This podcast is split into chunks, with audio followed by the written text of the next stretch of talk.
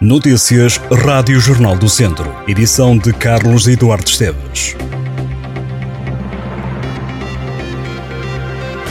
O Académico de Viseu está fora da Taça de Portugal. Os academistas perderam em casa contra o Futebol Clube do Porto por uma bola a zero num estádio do Fontelo cheio de adeptos. O Académico lutou até ao fim pela passagem às meias finais da Taça, mas o Futebol Clube do Porto sorriu no final. O único gol da partida surgiu aos 50 minutos num cabeceamento de André Franco, que contou com a assistência de Mateus Uribe. O jogo começou equilibrado, o Académico não permitiu que a inferioridade eh, de escalão se fizesse notar em campo, criou a primeira oportunidade de perigo Quisera recebeu a bola de Gauthier e posicionou-se para rematar a baliza já dentro da grande área do Futebol Clube do Porto. Cláudio Ramos opôs-se e evitou o primeiro gol da partida. A dois minutos do intervalo, a formação de Jorge Costa voltou a criar perigo após a marcação de um livre direto de Ott. Clóvis recebeu, atirou direto ao poste, mas não apareceu ninguém para a recarga. A segunda parte começa com o gol do Porto. O Académico Viseu chega à grande área adversária pontualmente, mas sem grande eh, conseguir grandes uh, ocasiões de perigo, com exceção para os minutos finais. Perto do final do encontro, a equipa da casa criou tensão na baliza de Cláudio Ramos e ainda conseguiu a marcação de dois cantos, mas sem sucesso. No final do encontro, o treinador do Académico Jorge Costa assumiu estar orgulhoso do que viu a equipa viziense fazer contra os Dragões. Costa falou em final de sonho, mas vincou que até ao final dos 90 minutos o Académico manteve o jogo em aberto. O Académico centra agora atenções no campeonato. Academistas recebem o Farense no próximo domingo às duas da tarde. Jogo a contar para a segunda Liga. A deputada do PS, Lúcia Silva, diz que conhece bem os problemas que afetam a carreira dos professores, mas diz também que o Ministério da Educação está a proceder às maiores diligências para os resolver. A deputada diz que o governo não pode dar tudo a todos e que o problema das carreiras está em toda a administração pública.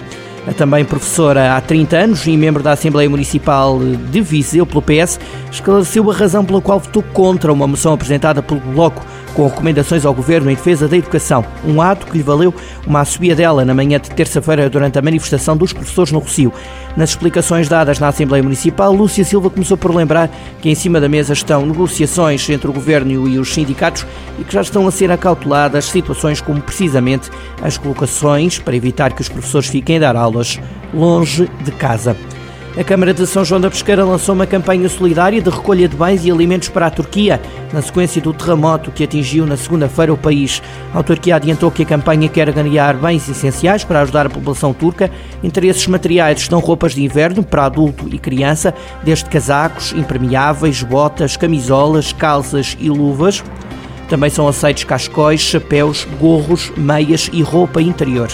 Quem quiser participar também pode entregar tendas, camas, colchões, mantas, sacos-cama, garrafas térmicas e lanternas. O município também pede caixas de comida não perecível e enlatada, leite em pó, produtos de higiene e fraldas. Os bens podem ser entregues até à próxima terça-feira na loja social do município, no Adro de Santa Maria. Vão ser levados para a Embaixada da Turquia em Portugal no dia a seguir. Os abalos na Turquia e na Síria, o maior dos quais com magnitude de 7,8 na escala de Richter, derrubaram milhares de edifícios no sul da Turquia e no norte da Síria e causaram mais de 11 mil mortos. A Câmara de São João da Pesqueira avança com a ampliação da zona empresarial do Conselho. O projeto assinado recentemente entre a autarquia e as entidades envolventes na obra quer concentrar no mesmo lugar empresas localizadas no município e garantir-lhes melhores condições de instalação.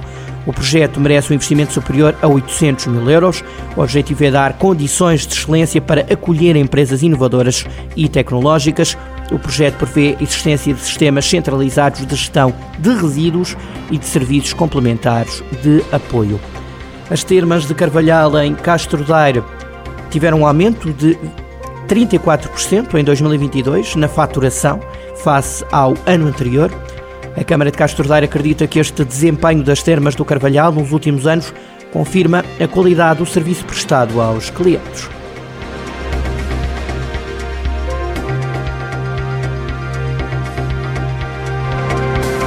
Estas e outras notícias em jornaldocentro.pt.